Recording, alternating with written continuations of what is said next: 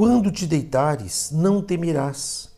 Deitar-te-ás e o teu sono será suave. Provérbios capítulo 3, versículo 24.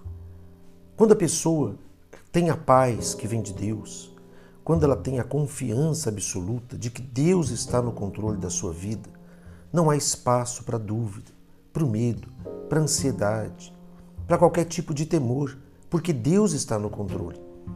Na noite, você pode fazer a sua oração de gratidão pelo dia, pela vida, reconhecendo também os seus erros, pedindo perdão a Deus por aquilo que você fraquejou, errou e buscando em Deus forças para que você fique em paz e tranquilidade. Por isso que Deus, ele quer que você tenha uma noite tranquila, um despertar alegre. Então, deposite a sua confiança em Deus. Ore a Deus. Tire momentos de adoração, de louvor, de reconhecimento da grandeza e da soberania de Deus. Não importa o que esteja acontecendo com você, qual a situação que está te afligindo, coloque diante de Deus, confia nele e o mais ele há de fazer por você.